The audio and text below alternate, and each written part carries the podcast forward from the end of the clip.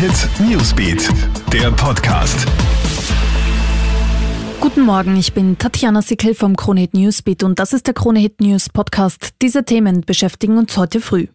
Der Wiener Opernball 2021 wird wegen Corona offiziell abgesagt. Die Regierung werde die Absage heute im Ministerrat beschließen, heißt es. Der Opernball hätte im Februar stattfinden sollen. 7000 Gäste sind jedes Jahr live dabei. Schon vor Tagen wurden übrigens auch der Ärzteball, der Juristenball, der Ball der Offiziere, der Concordia-Ball sowie der Ball der Pharmazie und der Jägerball abgesagt.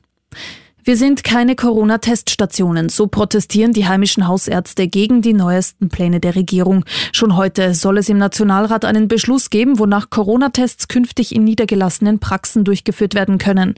Der österreichische Hausärzteverband lehnt das ab. Man müsste die potenziellen Corona-Patienten von den anderen trennen und das sei schon aus Platzmangel gar nicht möglich.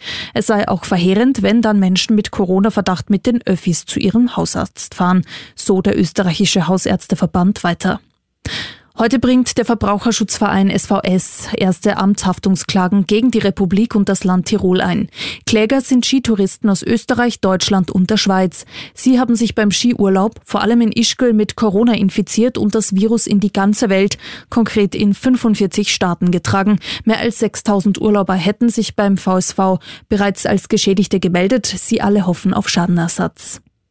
Und der FC Salzburg ist der neuerlichen Champions League-Teilnahme einen großen Schritt näher gekommen. Die Bullen haben gestern das Hinspiel in Israel gegen Maccabi Tel Aviv mit einem 2 zu 1 gewonnen und landen damit mit einem Bein in der Gruppenphase. Bei den Israelis gab es ja mehrere Corona-Infektionen, weshalb mehrere Spieler ausgefallen sind. Obwohl die Mannschaft deshalb geschwächt war, war das Spiel ein harter Kampf, so der Salzburg-Trainer Jesse Marsch.